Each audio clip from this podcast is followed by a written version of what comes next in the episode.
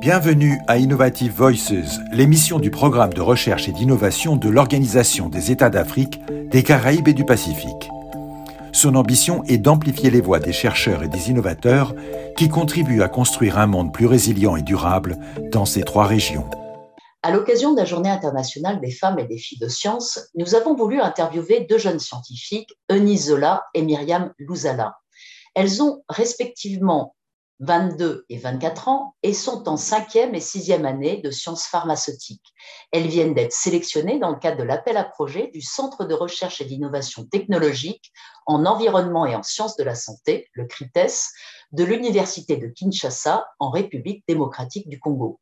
Le CRITES est l'un des six projets tiers du projet de déploiement des technologies et innovations environnementales pour le développement durable et la réduction de la pauvreté, le PDTIE, financé par le fonds ACP pour l'innovation. Je voulais savoir quels sont les principaux obstacles à surmonter selon vous pour tracer votre voie dans les sciences.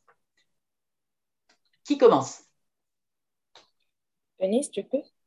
Les différents obstacles à surmonter dans notre vie en sciences, c'est d'abord euh, la peur, puisqu'on se dit, euh, nous sommes dans un milieu où il y a beaucoup d'hommes, il y a beaucoup de connaisseurs, des hommes des sciences, et nous, les femmes, quelle sera notre place dans ce milieu? Donc, d'abord, enlever cet esprit de peur, et aussi, euh, nous devons prendre courage à avancer il y a beaucoup d'autres obstacles comme notre culture africaine déjà. Dans nos familles, c'est il y a des parents, des tantes qui se disent la femme, sa place est en famille, sa place c'est à la maison, c'est le mariage, ce n'est pas l'école. Et pourquoi faire autant d'études pour être, je sais pas moi, professeur? Au fait, ils craignent après notre façon d'être, notre façon de se comporter en famille. Ils se disent qu'on doit garder euh, nos mœurs, on doit garder nos coutumes traditionnelles pour avancer. C'est un peu ça les obstacles de nos différentes familles.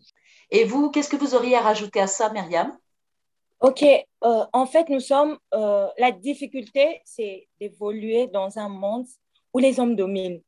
C'est parfois compliqué, tout le monde te regarde sous un œil un peu bizarre, mais comment cette femme peut foncer dans les sciences? Elle sera compliquée à vivre, elle sera difficile à vivre, elle va commencer à mater sur les hommes, à dominer sur les hommes d'une certaine manière. En fait, c'est une socialisation qui est genrée et ça a commencé depuis, comme Eunice vient de le dire. Ce sont les coutumes les coutumes africaines. On se dit que la femme doit rester à la maison, elle doit rester à la cuisine. Mais comment une femme peut se retrouver dans les sciences? C'est quand même compliqué pour nous mais on se donne quand même le courage, on se dit, on doit avancer, parce que la science a besoin de nous. Si aujourd'hui on ne s'y intègre pas, les hommes, on dit que les hommes sont minoritaires dans le monde. Et nous qui sommes majoritaires, on n'intègre pas les sciences. Si les hommes partaient aujourd'hui, on fera comment? Donc, malgré cette peur, malgré cette socialisation genrée, nous, on veut rester dans les sciences, on veut s'intégrer dans les sciences.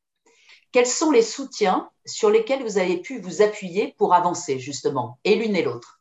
Moi, le premier soutien, c'est de voir des femmes exemplaires, des femmes dans les sciences. Ce sont elles qui m'ont motivée. Je vois chez moi à la faculté, on a une vice-doyenne chargée de l'enseignement qui est une femme. On a euh, une secrétaire facultaire. Ce sont deux femmes qui sont braves et elles m'encouragent énormément. Je vois ma maman qui est une femme dans les sciences. Elle m'encourage énormément et ça me motive un peu. Ça, c'est déjà un soutien. Un autre soutien, c'est de voir les anciennes expérimentations de femmes. On a Madame Touyou, la chinoise, qui nous a donné l'artémisinine. Aujourd'hui, on l'utilise comme un antipaludique très efficace. Si tout le monde se lançait, si tout le monde se lançait de ce côté-là, ce sera parfait. Moi, je suis en train de voir ma grand-mère qui a 86 ans, qui fait le champ et qui est capable de te dire que sur ce sol, il y aura une sémence. Imaginons un peu si elle était agronome, si elle était dans les sciences, ça allait être parfait, ça allait être merveilleux, mais elle ne l'est pas. Si elle l'était, ça allait être vraiment merveilleux. On voit les femmes qui te disent, aujourd'hui, même si le ciel, n'est pas, le ciel est nuageux, il ne va pas pleuvoir. Comment il a une impression sur un changement climatique?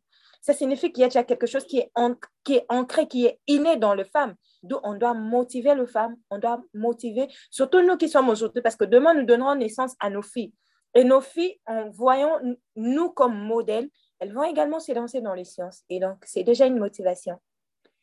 Et vous, Eunice, qu'est-ce que, eh quels sont les soutiens dont vous avez pu bénéficier? Qu'est-ce qui vous a motivé? Est-ce que vous avez admiré aussi des femmes scientifiques?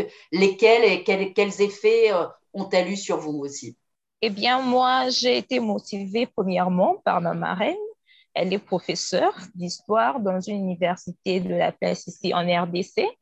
Alors, elle est aussi euh, secrétaire générale de l'université, là où elle enseigne. Alors, elle m'avait plus motivée, elle m'avait dit de ne pas baisser les bras, de ne pas me minimiser, de croire en mes compétences, en mon intelligence pour faire mieux. Donc, c'était elle la première motivatrice. Et deuxièmement, c'est ma mère. Quand je la vois travailler dur, quand je la vois profiter de son salaire, elle est très contente et je vois qu'elle s'était sacrifiée avant pour avoir tout ça, pour être euh, d'une façon autonome, pour vivre euh, dans cette vie-là. Et aussi, on voit beaucoup d'autres femmes ici en RD Congo. On a, premièrement, dans la faculté, on a les, les professeurs d'âme. Alors, ça me motive, je me dis, qu'est-ce qui doit m'arrêter pour ne pas avancer, pour faire mieux comme eux?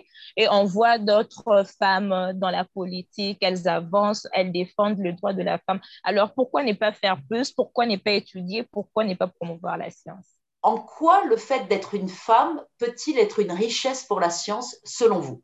Être une femme, c'est une richesse intellectuelle d'abord. Les valeurs de la femme, les idées qui viennent de femmes, les savoirs innés qui viennent de femmes, les savoir-faire des femmes. C'est une richesse intellectuelle pour, la science. Elles ont toujours des, des trucs là innés. Quand elles le disent, ça marche. Et si on le met dans la science, ça sera vraiment fantastique. Ça sera fantastique. On a une richesse matérielle les femmes vont travailler dans les sciences. Ça va faire gagner l'économie, l'économie mondiale. C'est intéressant. Voilà. Les femmes, c'est une richesse pour la science. Et, vous, Eunice, qu'est-ce que vous pourriez compléter, Pour compléter, Myriam, je dirais que d'abord, nous avons des savoirs innés, bien sûr, mais aussi, je me dis, d'une part, qu'on a tous des cerveaux comme des hommes. Alors, pourquoi mm. ne pas réfléchir? Pourquoi ne pas foncer dans la science? Pourquoi ne pas faire comme eux? Puisqu'on a toutes ces capacités, il suffit juste de croire en nos potentialités et à les exprimer. C'est ce qui est vraiment important et ça va développer le monde. Nous sommes à la veille de la Journée internationale des femmes et des filles de science.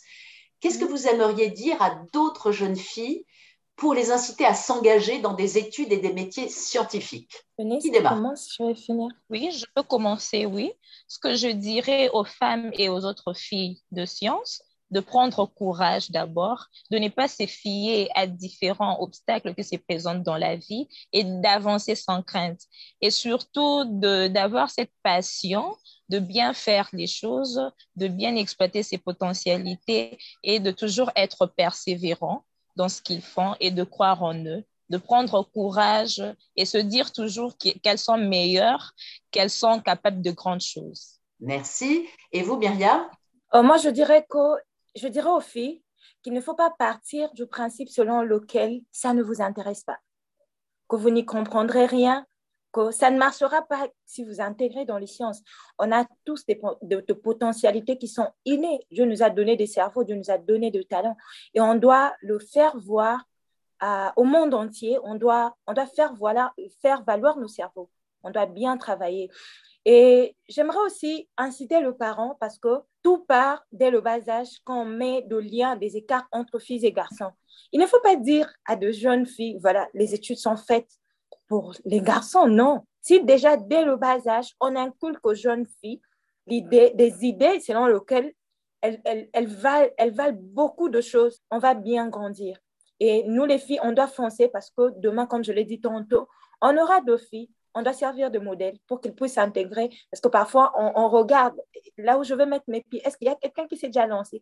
Si je vois déjà une dame, ça va me motiver plus. Mais si je vois qu'il y a plein d'hommes, je me dirais, bon, peut-être qu'on me mettra à l'écart, j'aurai peut-être de doutes sur mon intégration. Mais si je vois beaucoup de femmes devant, je dirais non, il y a des modèles pour moi, je dois me lancer, je dois avancer.